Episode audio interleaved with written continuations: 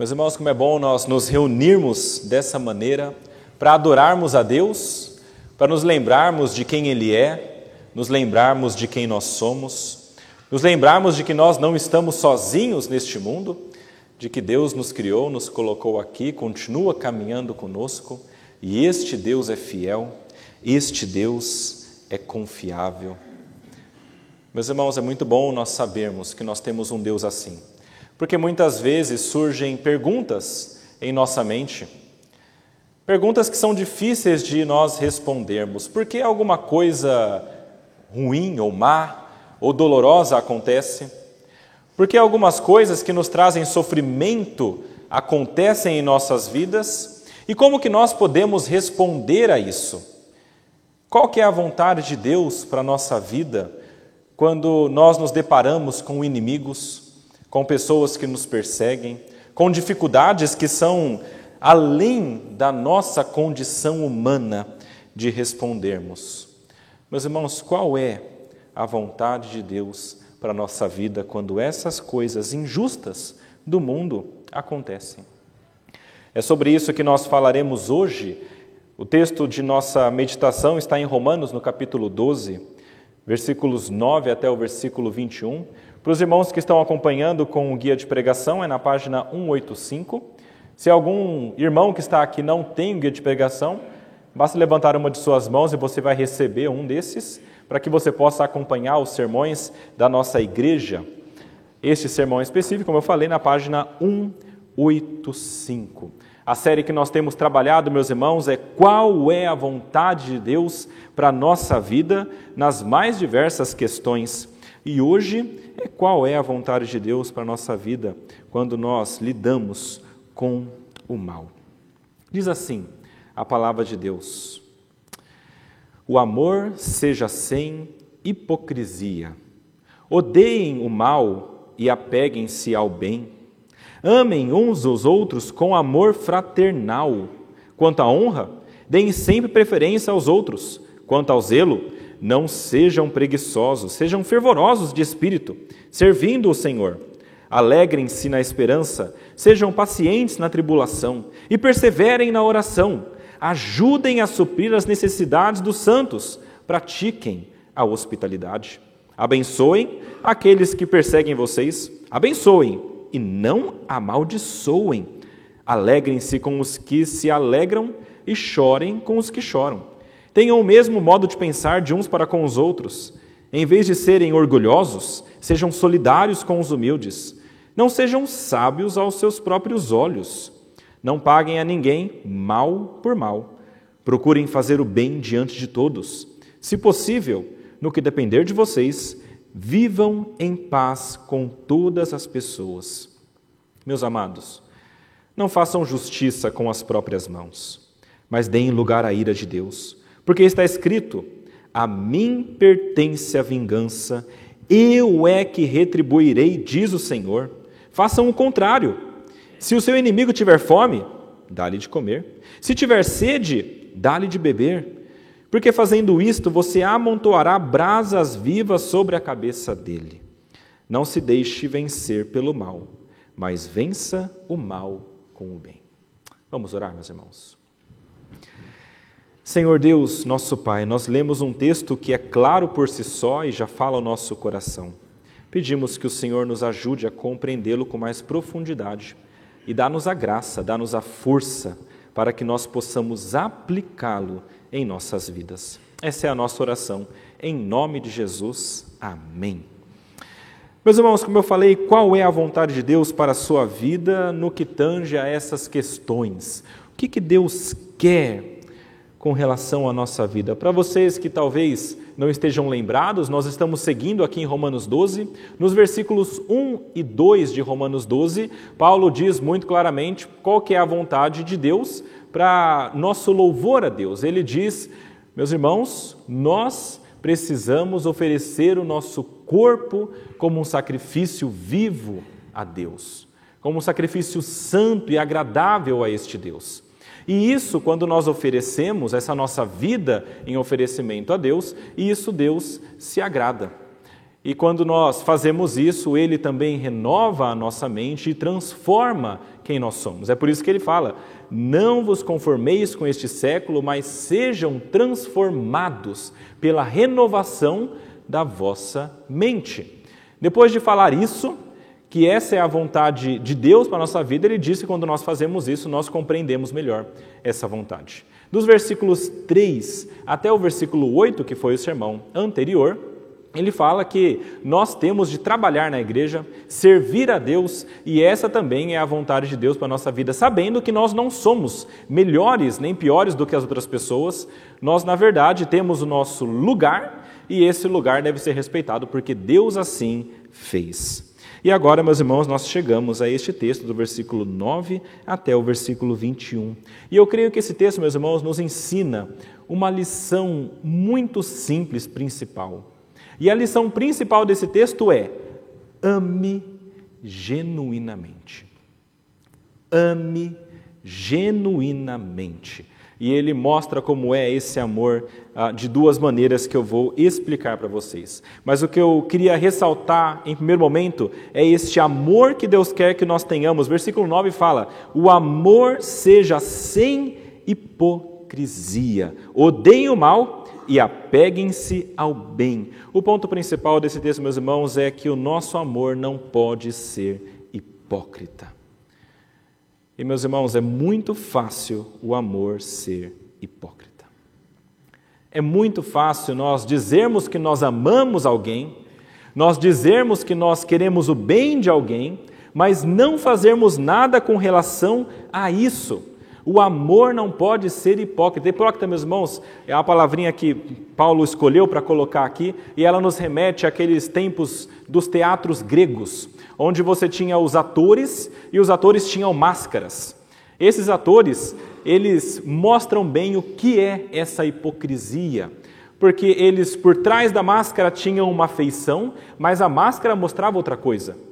Por trás poderiam talvez estar tristes, mas a máscara mostrava alegria. Ou vice-versa, às vezes estavam, estavam alegres, mas a máscara mostrava tristeza, para poderem ah, fazer o teatro. E meus irmãos, muitas vezes o amor é hipócrita dessa maneira, porque ele engana, ele não mostra a verdade. Meus irmãos, o amor que Paulo quer que nós tenhamos aqui é um amor que seja verdadeiro. E é interessante ele falar sobre amor aqui, porque nos lembra de 1 Coríntios, lá o capítulo 12 e capítulo 13. Os irmãos conhecem. No capítulo 12, ele fala sobre dons espirituais. E aí no capítulo 13, ele fala o seguinte: olha, esses são os dons, mas se você não tiver amor, nada disso presta. Não interessa se você talvez, quem sabe, eu acho que não, mas se você falar a língua dos anjos, isso não interessa porque sem amor isso não vale nada. Não importa se você tem todos os dons, mas se você não tiver amor, isso não vale nada. E é interessante ele colocar a questão do amor aqui também, porque é justamente depois de falar sobre os dons, né? Ele fala sobre os dons espirituais, nosso lugar no corpo, e ele fala: vocês precisam de amor. E de que maneira, meus irmãos, o nosso amor pode ser verdadeiro e não amor hipócrita, senão com ações objetivas? Meus irmãos, existe uma máxima que nós precisamos compreender e assimilar na nossa mente de uma vez por todas: amor não é apenas palavra e sentimento. Existe um, um, pensamento muito moderno de que o amor é um sentimento que nós temos. É como se fosse uma gradação, é mais ou menos assim. Eu gosto de alguém e quanto mais eu gosto dessa pessoa, mais eu chego no amor. Até a hora que eu entendo, isso aqui é amor. Então eu gosto, eu gosto, eu gosto, eu gosto. Chega uma hora que eu amo essa pessoa. Esse é o pensamento moderno, o pensamento sentimentalista, de que o amor é só um sentimento e que você representa o amor em palavras, faz poemas bonitos, fala coisas bonitas, e isso é o amor. Mas biblicamente não é isso. Biblicamente o amor não é só sentimento, mas é ação. E a palavra é muito clara quando ela fala sobre isso. Por exemplo, 1 João capítulo 3, versículos 17 e 18. Olha o que o apóstolo fala para nós. Se alguém possui recursos deste mundo e vê o seu irmão passar necessidade, mas fecha o coração para essa pessoa, como pode permanecer nele o amor de Deus? Filhinhos, não amemos de palavra, nem da boca para fora, mas de fato e de verdade. Meus irmãos, o amor bíblico é ação. E é isso também que nós entendemos quando nós observamos o maior exemplo de amor deste mundo. Qual é o maior exemplo de amor que já existiu nesse universo senão Cristo? Jesus veio a este mundo e entregou a sua vida por nós. E isso a palavra diz que é o amor. É nisto que se manifestou o amor. O amor é ação concreta. E é por isso que logo depois Paulo fala assim: olha, amem genuinamente, sem falsidade, sem hipocrisia. Se apeguem ao bem e odeiem o mal. Ou seja, façam aquilo que é bom e odeiem aquilo que é mal. E o bem aqui, meus irmãos, se refere a tudo aquilo que está de acordo com a vontade de Deus, enquanto o que é mal, tudo aquilo que é contra a vontade de Deus. Se eu perguntar para vocês, vocês devem saber qual é o grande mandamento da parte de Deus: amar a Deus acima de todas as coisas e ao próximo como a nós mesmos. Esse é o grande mandamento. É nisso que se resume a lei da parte de Deus. Mas é interessante porque parece que ao invés de nós fazermos coisas que levam para isso, ou seja, o bem, o ser humano tem uma condição natural, uma capacidade é, de buscar o mal. Se a vontade de Deus é que nós busquemos o, busquemos o amor, amemos a Ele e ao próximo, e depois a nós mesmos, né, mais ou menos isso, parece que o ser humano quer o contrário. Parece que na cabeça do homem, geralmente, ele ama primeiro a ele mesmo. Aí depois ele ama as outras coisas que vão trazer um benefício para ele. Aí depois, talvez ele ame as outras pessoas e por fim, Deus. É mais ou menos esse o pensamento natural. Eu estou em primeiro lugar, eu amo a mim mesmo e eu busco fazer coisas para mim. Pensamento natural. Agora, o que Deus quer é diferente. Ele quer que nós sejamos diferentes. Por isso que ele fala: renovem a sua mente, sejam diferentes, sejam transformados.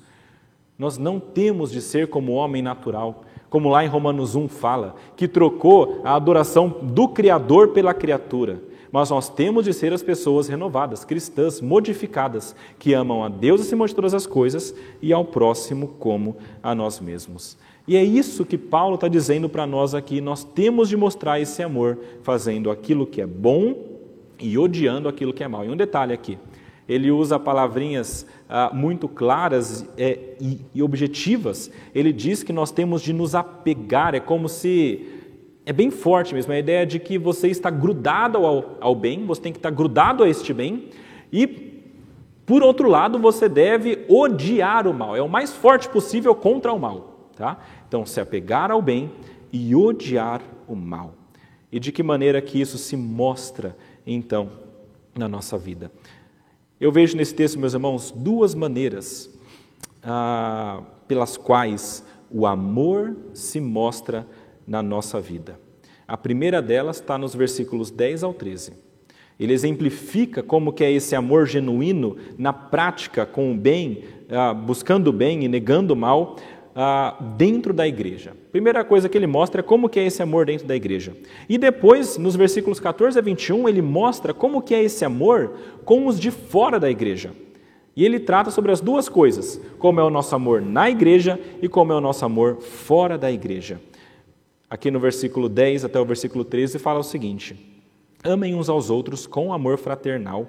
Quanto à honra, deem sempre preferência aos outros. Quanto ao zelo, não sejam preguiçosos, sejam fervorosos de espírito, servindo o Senhor. Alegrem-se na esperança, sejam pacientes na tribulação e perseverem na oração. Ajudem a suprir as necessidades dos santos, pratiquem a hospitalidade.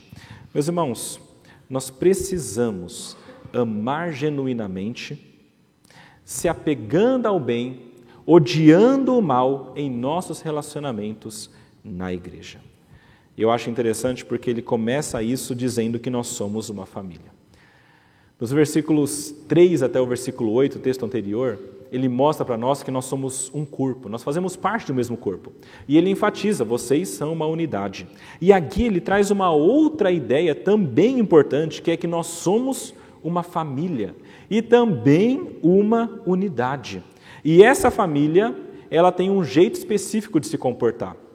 E o jeito é o seguinte: sendo unidos e colocando os outros em primeiro lugar. Muito claramente.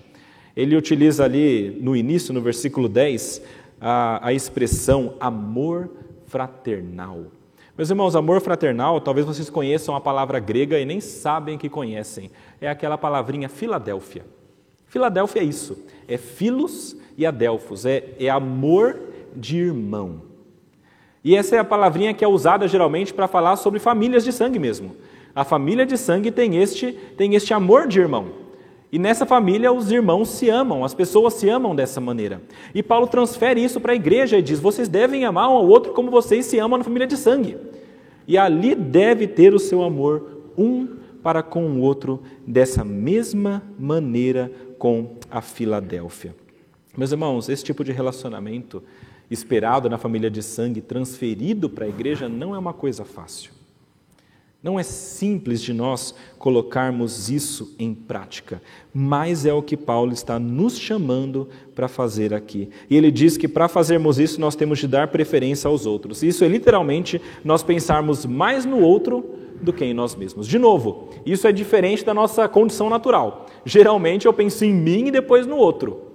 Pode perceber, tudo que você for fazer na sua vida, geralmente você pensa o seguinte: é, isso aqui vai ser bom para mim? Será que eu vou ter algum ganho? E depois você pensa, olha, eu acho que para fulano vai ser legal também se eu fizer isso. Geralmente é essa a ideia. Mas o que Paulo diz é inverta. Pensa em tudo que você fizer, se vai ser bom para o outro e depois se vai ser bom para você. Pense mais nos outros. Coloque o outro acima de você mesmo. E meus irmãos, lembremos aqui qual que é a situação da igreja. Eu expliquei já nos sermões passados, mas é importante nos lembrarmos. Essa carta foi enviada aos romanos, pessoas que moravam em Roma e eram a igreja daquele local. E naquele local havia muitos judeus e muitos gentios. Um grande corpo de judeus que haviam se convertido ao cristianismo e muitos que não eram judeus e se tornaram cristãos também. E essa igreja, com essa mistura, tinha uma dificuldade muito grande. E a dificuldade era de união como que os judeus tratariam os gentios e como que os gentios tratariam os judeus. E havia um sentimento de superioridade de uma parte para com a outra. Os judeus se achavam superiores porque diziam: do nosso povo é que veio a lei, a gente é o povo de Deus desde o início, nós somos os escolhidos, os principais, e nós cumprimos a lei. E aí vinham os gentios, os romanos, e diziam: Nós fomos escolhidos também, nós fazemos parte porque Cristo morreu por nós. E nós não precisamos de regrinhas, de leis, nós somos livres e fazemos aquilo que é da vontade de Jesus. Nós temos uma espiritualidade superior, porque nós não nos apegamos à lei. E mais do que isso, pensando que eram romanos, meus irmãos, Roma era o centro de tudo. E se eles eram romanos, eles certamente eram vistos como as principais pessoas. Meus irmãos, havia essa dificuldade na igreja, um se achando superior do que o outro.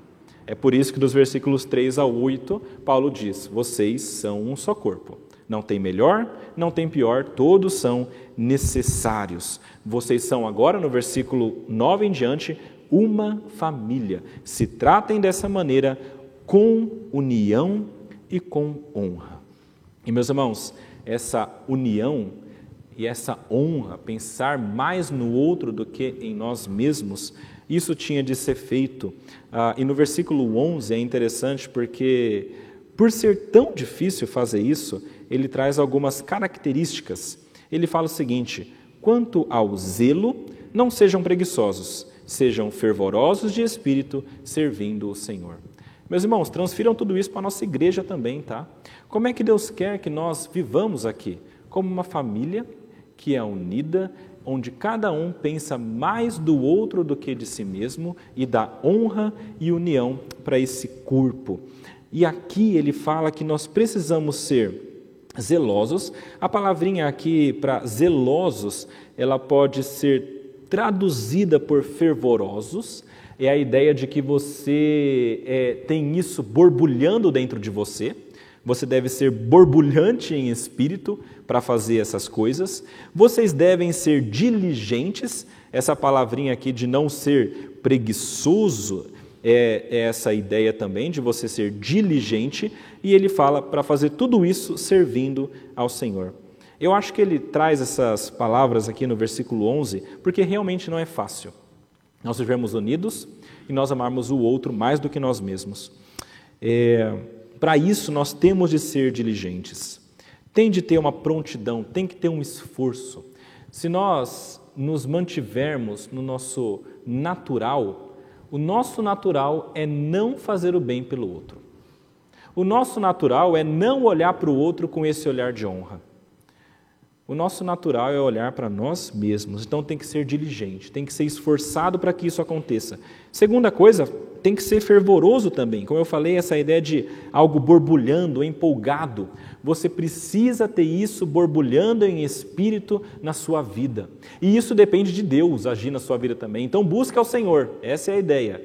Busque ao Senhor, seja fervoroso em espírito para conseguir aplicar essas coisas. E em terceiro lugar, ele fala: faça isso como um serviço ao Senhor. Isso aqui não é apenas uma coisa que você faz para receber de volta. Você faz isso porque você ama a Deus e você quer servi-lo. Você faz isso porque Ele te colocou nesse corpo com esse objetivo e você deve fazer isso dessa maneira, seguindo a vontade de Deus. Ame fraternalmente os seus irmãos, pensando neles antes de pensar em você mesmo, diligentemente, com fervor de espírito, como um serviço ao Senhor. Meus irmãos, essa família que vive dessa maneira, esses cristãos, e nós temos de nos incluir aqui, deve também se fortalecer quando ela passa por provações. E isso ela faz em união. Versículo 12 e 13 falam sobre isso. Ele diz: Alegrem-se na esperança, sejam pacientes na tribulação e perseverem na oração ajudem a suprir as necessidades dos santos, pratiquem a hospitalidade. Meus irmãos, é muito interessante a gente ver esses versículos porque está tudo no plural. Ele está falando para a igreja toda fazer isso. E eu creio que ele quer que nós façamos isso de maneira unida. Lembremos novamente da situação que aquelas pessoas estavam. Eram cristãos gentios e judeus em Roma. E nós sabemos que havia perseguição já naquele tempo. A perseguição aos cristãos era ferrenha, iria piorar, mas já era uma, uma perseguição terrível. E quando nós pensamos no cristianismo logo no início, com os mártires sendo mortos, com as pessoas sendo perseguidas, com é, é, o Estado retirando as posses dessas pessoas para que elas não pregassem o Evangelho, com tudo isso acontecendo, é que nós entendemos que havia uma, uma, uma situação de muita necessidade e de muita provação para aquelas pessoas. Meus irmãos, de que maneira nós podemos ser fortalecidos para passarmos por provações tão grandes como essas? Talvez na sua vida você não esteja sendo perseguido dessa maneira. Talvez você seja perseguido de outras maneiras por ser cristão, talvez uma perseguição ideológica, talvez a sua família não ligue mais para você, Talvez você tenha perdido amigos, talvez no seu emprego você seja zombado pelas pessoas e não consiga galgar novos postos porque você não está disposto a fazer coisas. Talvez tudo isso aconteça. Isso é perseguição também.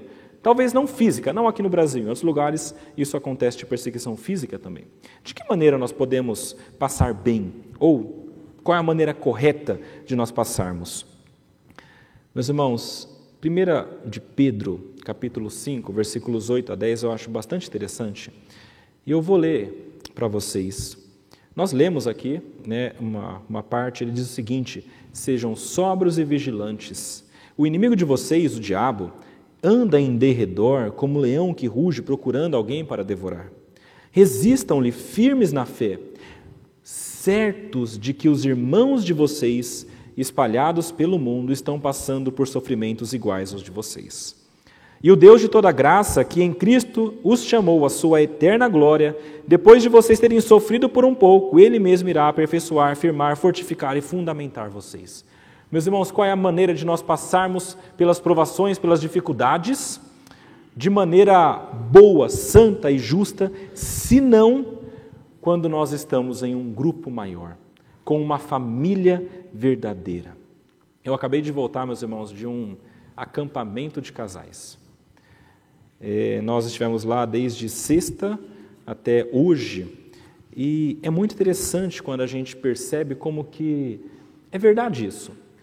Deus trabalha em nossas vidas e nos fortalece à medida que nós estamos unidos com os nossos irmãos. À medida que nós nos encontramos e nos fortalecemos mutuamente. Ontem à noite teve fogueira. Uma fogueira controlada, tá? Fiquem calmos. E foi muito legal, muito interessante, porque todo mundo se reuniu à noite, colocou fogo no meio e começaram a cantar a Deus. Começaram a louvar, a louvar, tinha uns quatro violões, um saxofone e todo mundo cantando junto. E eu cheguei ali com a minha esposa e eu pensei, que povo feliz. Esse povo está muito alegre. E meus irmãos, eu, eu fiquei pensando, é verdade, eles estão felizes, mas naquele meio daquele povo feliz, tinha gente passando por muita dificuldade. Tinha gente que tinha acabado de perder pessoas na família, enlutados. Tinha gente que não tinha emprego. Tinha gente com famílias quebradas. Tinha gente sofrendo de todo tipo de dor, mas estavam alegres. E eu acho isso sensacional, porque o texto diz para nós: sejam alegres na esperança. Sejam pacientes na tribulação e perseverem na oração. Por que, que eles estavam alegres assim? Porque aquele corpo de irmãos estava lembrando-os de que havia algo além, de que esse mundo não é tudo que existe. Eles estavam alegres na esperança de que Deus havia salvado eles e de que há algo muito maior e superior do que esse mundo. Essa esperança deve trazer alegria para nós. Estavam alegres porque sabiam que não estavam sozinhos caminhando nesse mundo. A pior coisa é você estar sozinho. Se tiver mais um, já é muito melhor. Meus irmãos, eles sabiam que estavam em um grupo que estava passando pelas mesmas coisas, sofrendo, é verdade, sim, muitas vezes, mas com paciência aguardando na esperança. Romanos no capítulo 8, vocês podem ler depois, fala sobre isso também. As coisas cooperando para o bem daqueles que amam a Deus. Romanos falando para nós ah, também que as, as bênçãos, a maravilha do que está por vir é, é muito superior a tudo que nós estamos passando aqui. E nós aguardamos isso com esperança. E essa esperança enche o nosso coração de alegria. Agora, isso acontece principalmente quando nós estamos no meio do povo de Deus. Porque, meus irmãos, quando nós estamos sozinhos, a nossa tendência humana é olhar para a situação tão difícil, nebulosa e escura que está ao nosso redor.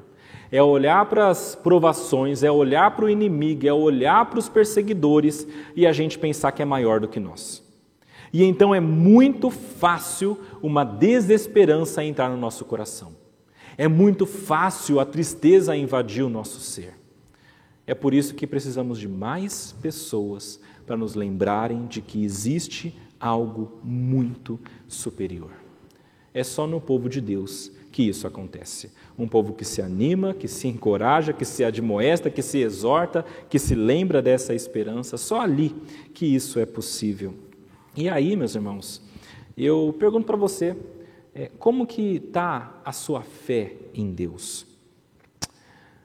Você sente que talvez você esteja diminuindo a sua fé? Você sente que talvez você esteja com menos esperança, menos força, talvez entristecido com as coisas desse mundo? Você sente que talvez ah, ah, você não esteja tão forte quando, como você já foi, talvez, algum dia?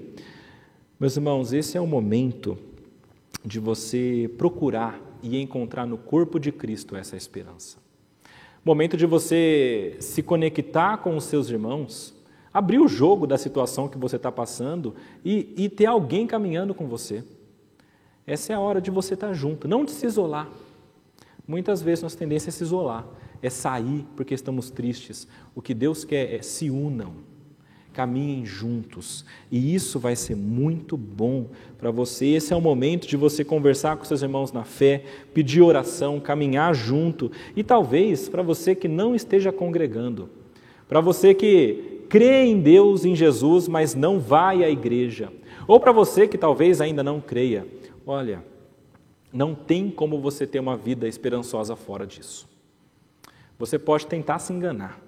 E pode até funcionar durante um tempo, mas uma hora ou outra bate o desespero.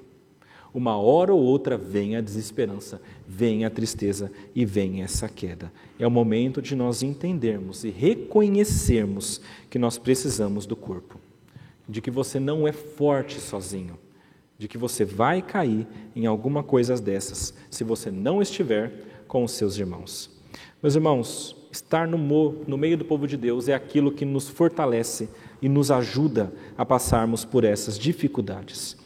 Mas eu acho interessante porque Paulo continua e ele não fica só é, nessa união para nos ajudar de maneira a, nos incentivar, nos motivar e orarmos juntos. É, no versículo 13 ele fala: ajudem a suprir as necessidades dos santos, pratiquem a hospitalidade. Meus irmãos, a igreja não existe apenas para nós orarmos juntos e, como em alguns lugares, dar uns tapinhas nas costas e falar, vai com Deus. Não é, não é só isso o corpo de Cristo. O corpo de Cristo tem que ser mais. Ele tem que se ajudar. Ele tem que compartilhar quando há necessidade entre as pessoas do corpo de Cristo. É por isso que ele fala aqui de maneira bem clara: vocês têm de fazer alguma coisa. Façam algo para suprir nas necessidades dos irmãos. Lembram, estavam em necessidades, muitos perseguidos. Pratiquem a hospitalidade. Eu falei de um texto no início, lá em 1 João, capítulo 3, versículos 17 e 18, dizendo isso: Filhinhos, não amemos de palavra nem de boca para fora, mas de fato e de verdade. Meus irmãos, a nossa função é essa. Dentro do corpo de Cristo, o que Deus quer para nós é que nós amemos genuinamente, dessas maneiras muito práticas. E é nesse momento aqui, meus irmãos, que Paulo começa a mudar o tom. Ele falou até agora acerca de como que Deus quer que nós vivamos a vida na igreja. E agora ele vai começar a mudar e a falar como nós temos de viver nossa vida para fora também da igreja, com as pessoas que são de fora da igreja. E eu acho bem interessante esse texto, porque aqui nesse versículo que ele fala sobre hospitalidade, ele utiliza uma palavrinha também. Eu falei no começo para vocês, sobre Filadélfia, né? O amor ao irmão, filos adelfos. E aqui ele usa uma outra palavrinha, e parece que ele está mudando o tom mesmo, porque ele usa a palavra hospitalidade. Hospitalidade, meus irmãos, ah, no grego é, é filoxenia. De novo, filos, amor, e agora, ao invés de adelfos, que é irmão, ele usa outra palavra, ele usa a palavra de estrangeiro zenos. E eu acho muito interessante porque é aquela, vocês conhecem uma palavra xenofobia, né? Xenofobia é aquela é aquele ódio, aquela ira por pessoas que são de fora, os estrangeiros. Mesma palavrinha usada no início. É isso que ele está dizendo aqui, mas ao invés de nós amarmos, então, aqueles que são irmãos, agora ele fala sobre um amor também ao estrangeiro. Ele começa a mudar esse tom. É verdade que aqui, meus irmãos, a ideia de hospitalidade, em primeiro lugar, diz respeito àqueles que são os santos, os que são os crentes e precisam de um lugar para ficar. Vocês sabem que no primeiro século, durante a expansão do Evangelho, muitas pessoas saíram pregando o Evangelho. E não havia estalagens e, hotéis como nós temos hoje. Então, se eles fossem para uma cidade, tinha que encontrar alguém para dar abrigo para eles. Isso era hospitalidade, para ajudá-los a se instalarem e ficarem naquele local. Também havia muitas pessoas que estavam sendo perseguidas e por isso espalhadas pelo mundo.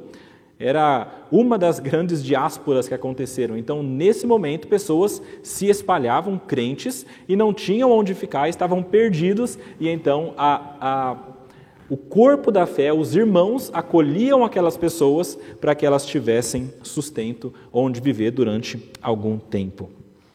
Mas, num segundo momento, eu acho interessante ele usar o termo estrangeiro porque ele está de fato apontando para fora agora. Paulo muda esse foco do amor aos de dentro para o amor aos de fora. E, de novo, nesse versículo aqui eu vejo essa mudança. É, eu acho que esse versículo é como se fosse uma dobradiça de porta, sabe? É, existe uma parte, uma dobradiça, e você tem a outra parte agora, né? Esse é o versículo do meio, porque ele, ele usa um jogo de palavras aqui, além desse que eu falei, ele fala para buscar a hospitalidade. E essa palavrinha buscar pode ser traduzida porque é a mesma palavra de perseguir. E eu acho curioso porque no versículo 14 ele fala sobre os perseguidores. Então no versículo 13 é: Vocês persigam a hospitalidade, sejam hospitaleiros, ajudem os estrangeiros também, os de fora. E no versículo 14 ele fala: Mas tem os de fora que vão perseguir vocês. Basicamente isso. E aqui no versículo 14 ele muda esse tom e ele mostra para nós qual é a vontade de Deus com relação àqueles que são de fora da igreja. E a vontade de Deus é: ame genuinamente os de fora da igreja também. De que maneira? Se apegando ao bem, odiando o mal, nesses relacionamentos também. Versículos 14 até o versículo 21 fala sobre isso. Meus irmãos, é, aqui está um dos trechos mais difíceis de nós aplicarmos na nossa vida. Um dos mais difíceis. Falar sobre nós amarmos o irmão que está na igreja, isso é mais fácil do que nós falarmos em nós amarmos aqueles que são os nossos inimigos, aqueles que nos perseguem. E, e, e olha só como que Paulo é enfático aqui.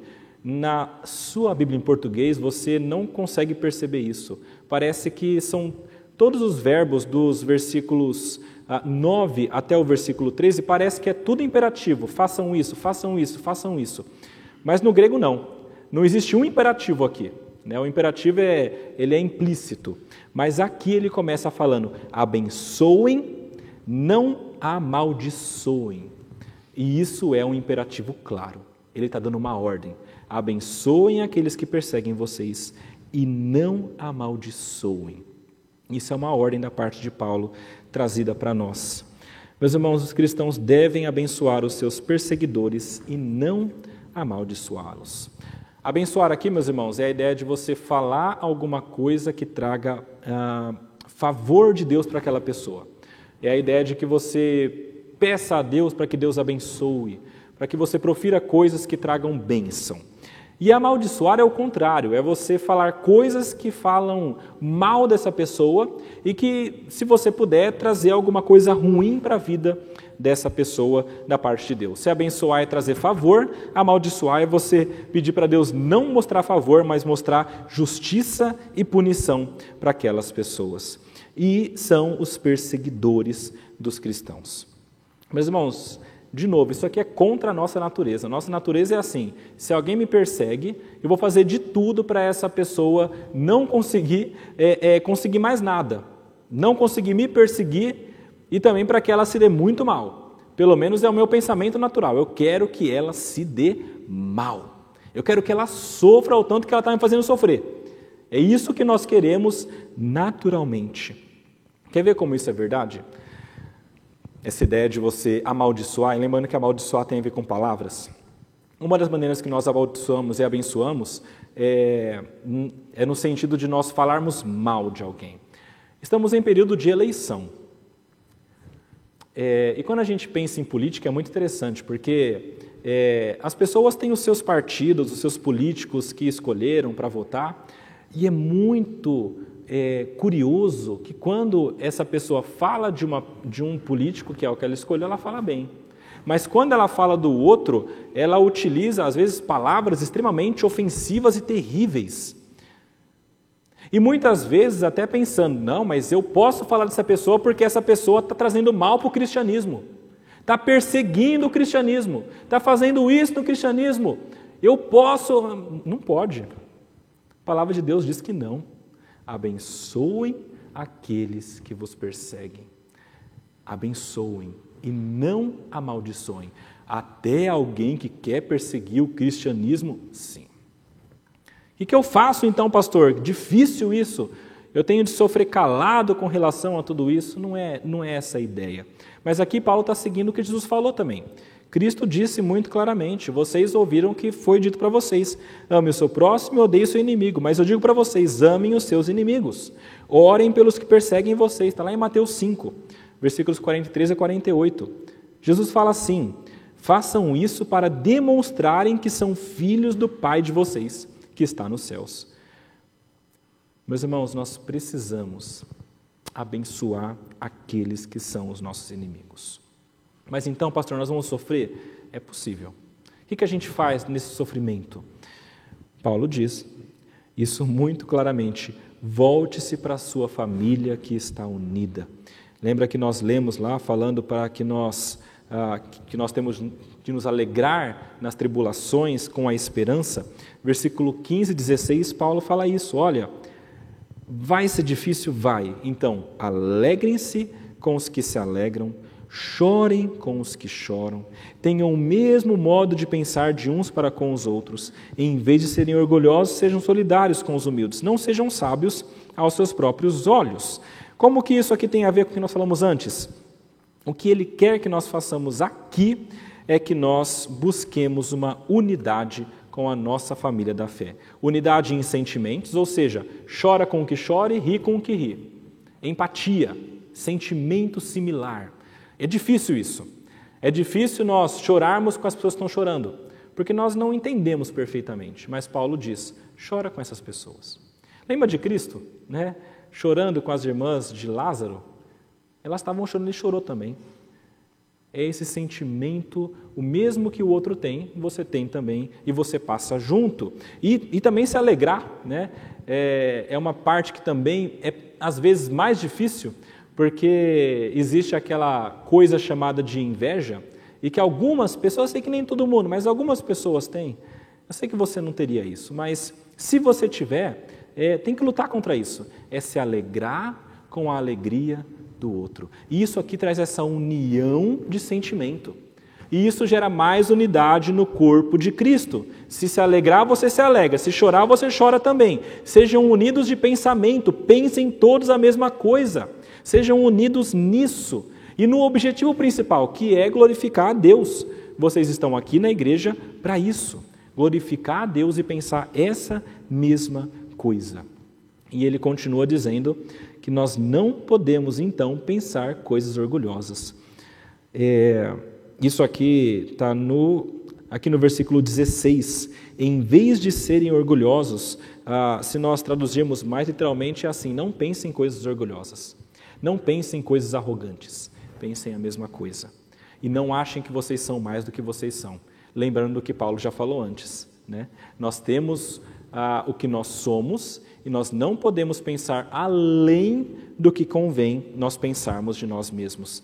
E não pensando que nós somos mais, então ele diz: associem-se com o inferior, que é o sejam solidários com os humildes é, é a mesma coisa, é nos associarmos, nos juntarmos com aquela pessoa que talvez aos olhos do mundo seja inferior. Paulo aqui está dizendo: sejam unidos em sentimento, em pensamento e se associem mesmo com aqueles que parecem ser inferiores, porque esse tipo de atitude de união é poderosa. Aqueles irmãos que já passaram por luto, eu falei de luto aqui, né? Mas quem já passou por luto sabe o valor de um irmão ao seu lado. É, falando coisas bonitas, nem sempre.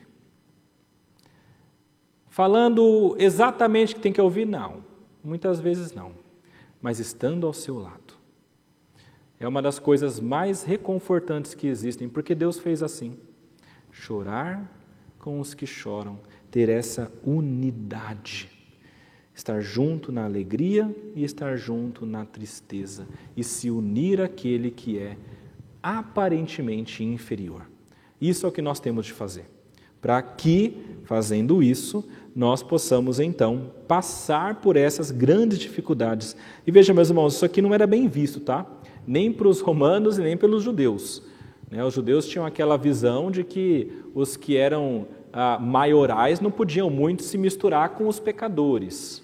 Né? Os romanos pensavam algo similar. Olha, nós somos romanos, nós temos uma posição X. As pessoas que estão ali, elas é escravo, é servo, não tem que se unir com essas pessoas, mesmo estando dentro da igreja. É por isso que Paulo fala: não sejam sábios aos seus próprios olhos. Né? Não acha que é sabedoria você só se unir com aquele que é superior. Entenda que sabedoria da parte de Deus é o contrário disso.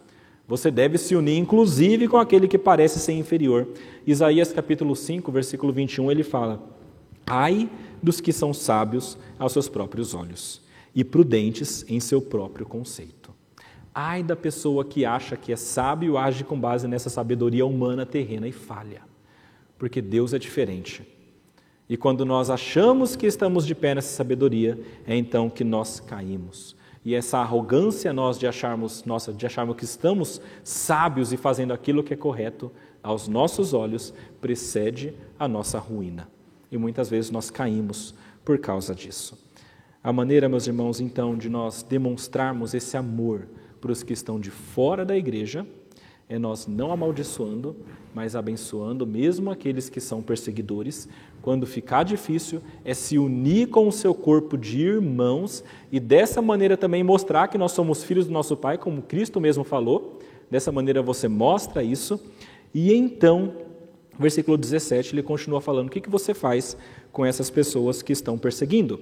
Não paguem a ninguém mal por mal Procurem fazer o bem diante de todos, se possível, no que depender de vocês, vivam em paz com todas as pessoas.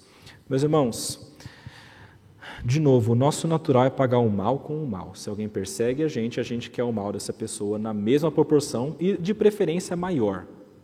Se ela furou um olho teu, você quer que ela perca os dois. Geralmente essa é a nossa atitude humana. É também a conhecida como lei de talião olho por olho, dente por dente. Aquele que me feriu, eu firo de volta. Eu não levo desaforo para casa e não engulo sapo. Veio, bateu, voltou. A gente pensa assim. É o nosso entendimento, é o nosso pensamento humano. E aqui Deus é contra isso. A sabedoria de Deus é ame os seus inimigos. E lembrando da orientação principal de Paulo aqui, meus irmãos, o amor genuíno se apegando ao bem e odiando ao mal. Aquela pessoa que, lembra, está grudada ao bem, ela não vai fazer o mal, porque ela também odeia o mal. Como que alguém que diz que está apegada ao bem e que odeia o mal vai pagar o mal para alguém? Se você é cristão genuíno, você não deve, você não pode pagar o mal porque você odeia isso, lembra? Você não pode pagar com o mal, você deve pagar com o bem. Quem odeia o mal, meus irmãos, não pratica nem mesmo para alcançar a justiça o mal. Por isso que Paulo diz: façam o bem diante de todos os homens. E depois ele fala ainda: se possível, tenham paz com todos os homens. Meus irmãos, só para você entender esse texto, quando Paulo coloca aqui se possível, esse se aqui ele é, ele é bem, bem fraquinho, tá?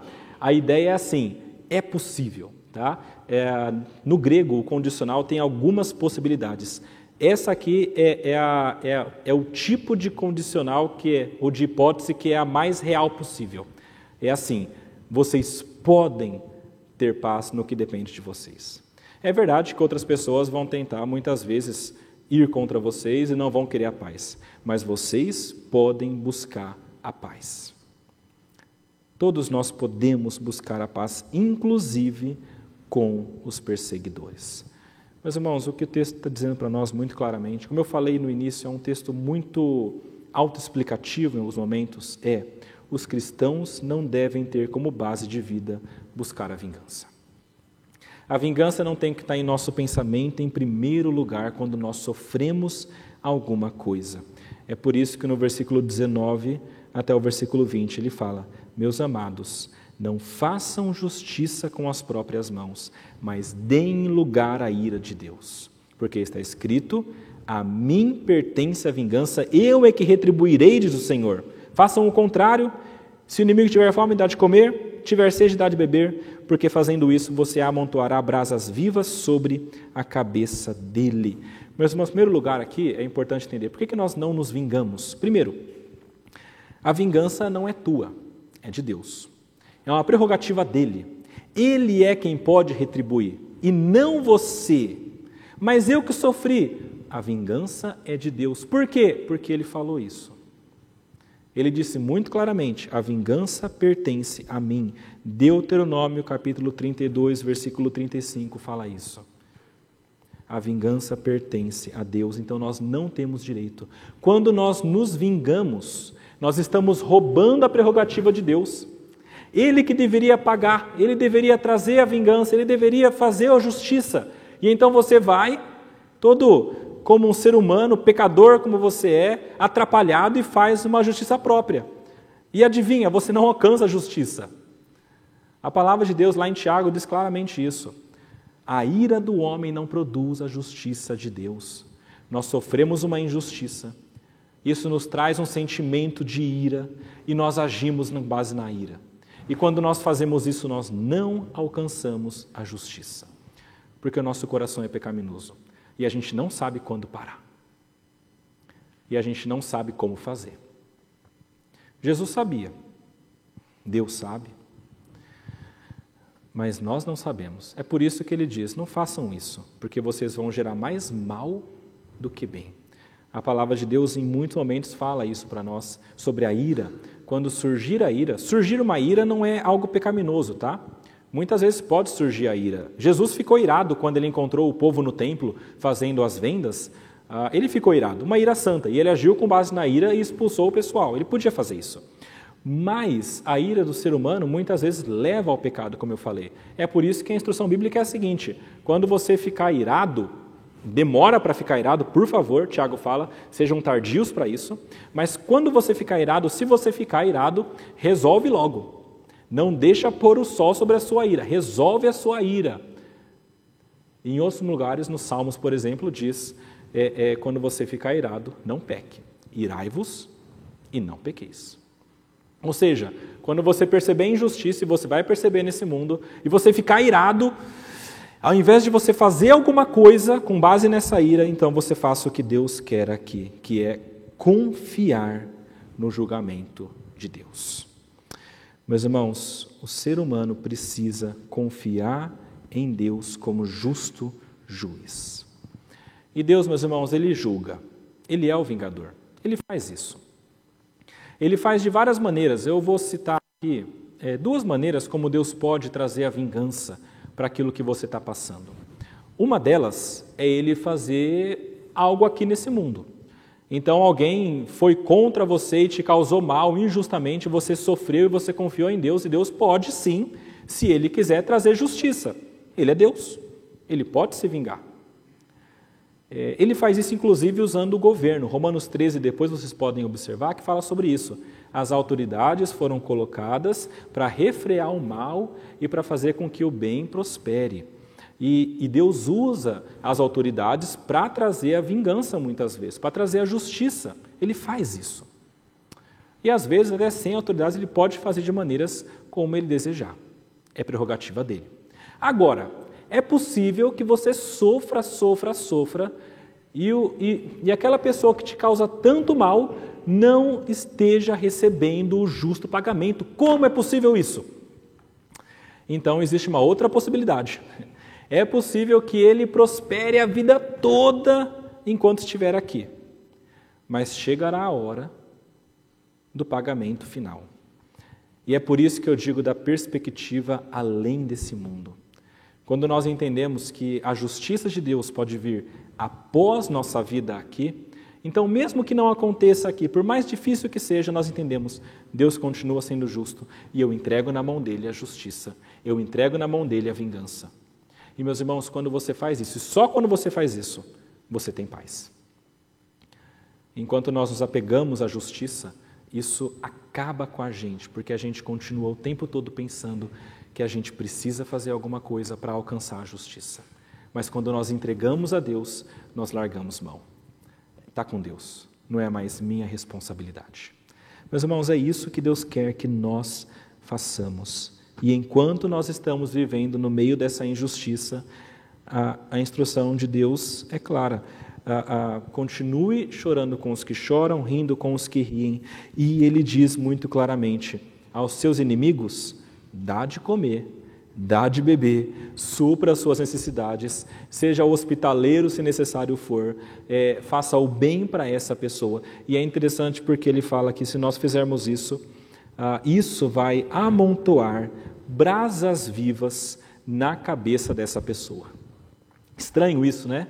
Amontoará brasas vivas, ou seja, um carvão, um carvão ainda pegando fogo, né, bem quente, vai ser amontoado na cabeça dessa pessoa. O que, é essa figura de linguagem? Existem maneiras de entender. Uma maneira de entender é, é como se fosse o fogo do carvão para ser a punição sobre essa pessoa. É mais ou menos assim. É como se, enquanto você faz o bem para o seu inimigo, é, porque você está fazendo bem ele continua fazendo mal, isso vai fazer com que cada vez mais ele vai acumulando injustiças. E vai chegar a hora que Deus vai punir. Tá? Então é como se estivesse aumentando a punição dele. Seria possível? É. Mas nesse texto é um pouco estranho, porque o texto todo está voltado para o amor, né? o amor ao próximo, o amor na igreja, o amor às pessoas de fora. Então existe uma outra possibilidade que eu acho que faz muito sentido aqui, que é a possibilidade de que essas brasas vivas signifiquem uma compreensão, uma consciência daquilo que está acontecendo, dos pecados dessa pessoa. É como se a cada vez que a pessoa te faz mal e você faz o bem, essa pessoa ficasse entendendo essa divergência e falasse: Eu estou fazendo mal. Isso não é certo. E isso fosse como algo que queimando a sua, a sua consciência. Inclusive, existia até um costume egípcio, essa, essa parte aqui de brasas vivas, na verdade, está lá em Provérbios, e existia um, um, um, costume egípcio de que o egípcio ele pegava é, é, brasas vivas, colocava na cabeça, e ele fazia isso como um sinal de arrependimento. Então, ele se arrependia, colocava isso e andava para lá e para cá, para demonstrar isso. E talvez seja justamente isso. E isso aqui está de acordo com o que está escrito lá em 1 Pedro, capítulo 2, versículo 15. 1 de Pedro, capítulo 2, 15, fala o seguinte: Assim é a vontade de Deus, que pela prática do bem vocês silenciem a ignorância dos insensatos. Pela prática do bem, as pessoas percebem o mal. Quanto mais brilha a luz, mais as trevas desaparecem. Quanto mais brilha a luz, mais o mal é exposto. E essa é justamente a ideia aqui, que nós brilhemos a luz fazendo o bem por essas pessoas. E no versículo 21 ele fala: Não deixe então se vencer ah, pelo mal, mas vença o mal com o bem. E meus irmãos, isso é o amor genuíno. É, o texto é muito claro, ele fala sobre nós amarmos sem sermos hipócritas, e lá no início você lembra que ele começa falando, se apegando ao bem e odiando o mal. E aqui no versículo 21 ele encerra falando isso também. Não se deixe vencer pelo mal, mas vença o mal pelo bem. É isso, é fazendo o bem e rejeitando o mal. E meus irmãos, esse amor genuíno para com as pessoas de fora se mostra dessa maneira. Quando nós fazemos coisas que aproximam essas pessoas de Deus. O que Paulo quer aqui, meus irmãos, ensinar para nós é que, mesmo essas pessoas que são inimigas, nós temos de fazer o máximo para que elas compreendam o pecado delas e se arrependam e se acheguem a Deus. É isso o que Deus quer para a nossa vida. E o maior exemplo disso aqui, meus irmãos, é Jesus. Jesus naquela cruz, dizendo: Senhor, perdoa, porque não sabem o que estão fazendo. E talvez você pense, é, realmente, ele foi bom com essas pessoas, mas lembre-se que ele foi bom com você também. Porque a palavra diz que ele morreu pelos seus quando ainda eram inimigos dele. Meus irmãos, você não é um amigo de Deus e por isso que ele morreu por você. Você era inimigo dele. E ele morreu por você. E dessa maneira é que ele te trouxe a salvação, fazendo o bem, mesmo que você estivesse fazendo o mal contra ele, fazendo tudo aquilo que desagrada a Deus. E aqui eu vou citar mais uma possibilidade da justiça de Deus, tá? Deus é justo e eu acho que nós precisamos entender isso bem. E isso aqui é uma coisa difícil de entender, tá? Eu falei sobre duas coisas que Deus pode fazer para trazer justiça para aquela pessoa que persegue a gente, para o inimigo. Uma delas é trazer justiça aqui, a outra delas é trazer uma justiça no futuro, quando essa pessoa morreu ou, ou quando Cristo voltar, e aí é a justiça no além dessa vida, então no futuro, no presente, ou a terceira possibilidade, ele pode ter trazido essa justiça no passado. De que maneira? Quando Cristo morreu na cruz, ele levou sobre ele todas as nossas injustiças, tudo o que nós fizemos contra ele. Então, aqueles que creem em Cristo têm os seus pecados perdoados. Mas a gente não sofre com isso. Não, quem sofreu foi Jesus. Você merecia a morte, mas ele sofreu a morte por você. E os inimigos? Se eles se converterem, isso vai ter sido pago por Cristo. Ele não vai sofrer? Graças a Deus, não. E é isso que a gente tem que buscar. E isso é muito difícil. É difícil porque nós passamos a vida toda pensando: eu quero justiça sobre essa pessoa que me faz mal. E então Deus fala para nós: não, a sua busca deve ser por trazer salvação para essa pessoa, pagando o mal que ela faz com o bem. Esse é o nosso foco. De que maneira que você vive um amor genuíno? Fazendo tudo o que estiver no seu alcance para que as pessoas se aproximem mais de Deus e sejam convertidas. Essa é a nossa busca como igreja aqui dentro e essa é a nossa busca como igreja para fora também. Vamos orar, meus irmãos. Senhor nosso Deus, nosso Pai, nós somos gratos a Ti pela Sua palavra que nos mostra a verdade. É difícil muitas vezes nós compreendermos algumas coisas e aplicarmos, Pai, mas o Senhor é claro. O Teu desejo para a nossa vida é que nós a vivamos de maneira diferente desse mundo, transformados pela renovação da nossa mente, não mais como pessoas que estão com a mente corrompida, buscando os próprios interesses, mas primeiramente oferecendo a nossa vida ao Senhor, amando a Ti acima de todas as coisas e amando, Pai, o próximo como a nós mesmos. Dá-nos a graça de mostrarmos este amor genuíno e prático em nossa igreja e dá-nos a graça de mostrarmos este amor genuíno e prático para com aquelas pessoas que não te conhecem e muitas vezes perseguem a tua igreja e a nós mesmos. Nós pedimos, Pai, que o Senhor nos capacite a isso, porque nossa, o nosso desejo natural é o contrário. Dá-nos a graça e dá-nos a força, porque precisamos de Ti. Isso é o que pedimos e oramos e agradecemos, Pai, em nome de Jesus. Amém.